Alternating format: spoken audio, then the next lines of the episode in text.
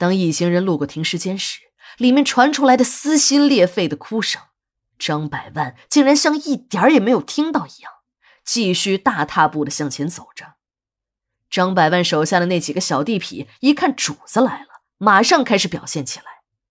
那个刀疤脸站在停尸间的门口，冲着那几个家属骂了起来：“别鬼嚎了，才死了两个就嚎成这样，再你妈的叫一声，抚恤金就少给一万。”骂着骂着，刀疤脸突然没有了声音，人也从停尸间的门口消失了。听到那个刀疤脸在那对着丧户家属们恶毒的咒骂，我的气就不打一处来。妈的，你的主子给你口肉，你就跑出来到处乱咬人。人家家里死了人，本来已经很悲伤了，你还威胁人家家属，哭一声扣一万块钱的抚恤金。正当我对着那刀疤脸的背影怒目而视时，只听得扑通一声，刀疤脸没有了动静。人也从地面上消失了。那几个站在停尸间外的小地痞立刻慌了神。这几个家伙本来在停尸间外面站着，就已经有点心惊肉跳，一见自己的老大凭空消失了，还以为大白天的见了鬼，撒开双腿，玩了命的向殡仪馆的大门口跑去。看他们跑路的样子，就知道什么叫逃命，那速度比让枪子追赶的兔子还快。我往前走了两步，才发现那刀疤脸呢，原来是掉进了停尸间的下水道里。由于停尸间经常要用水冲洗那些血肉模糊的尸体，所以就在门口处留了一个下水井。下水井的井口和城市中的普通下水井大小差不多，平时呢用一块铁网给盖着。今天老王在给一个车祸的遗体清理血迹时，用的水太多。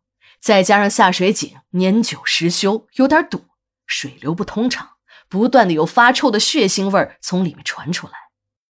老王便让强子修一修，强子就打开了井盖，看了看，忘了那盖，就去找工具了。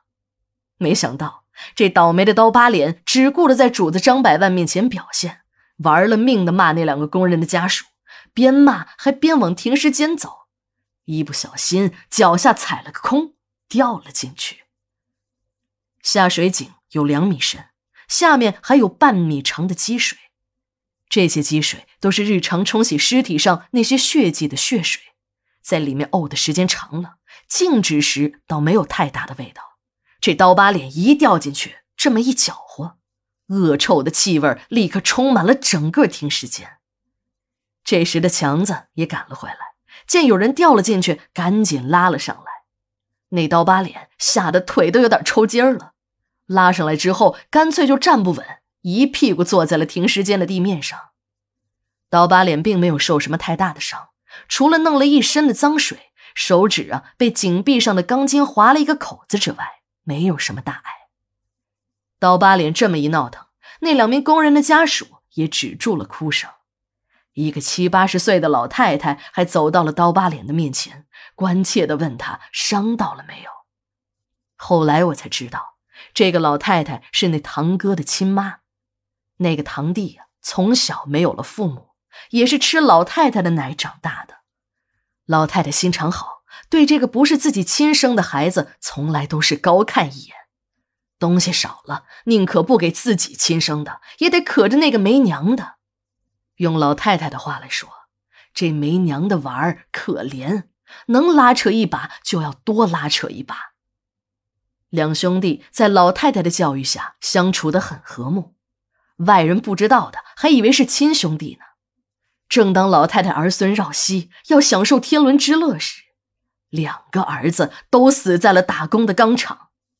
听到消息后，老太太不顾别人的劝阻，非要来殡仪馆看看两个儿子，给自己的两个儿子送送行。老人的头发已经全白了，脸上皱纹处都是深深的水印儿，那是眼泪顺着皱纹的方向流过的痕迹。老人来到了刀疤脸的身边，蹲在了地上，伸出了那像老树皮一样的手，抓住刀疤脸那只受伤的手，声音苍老嘶哑：“孩子，疼吗？”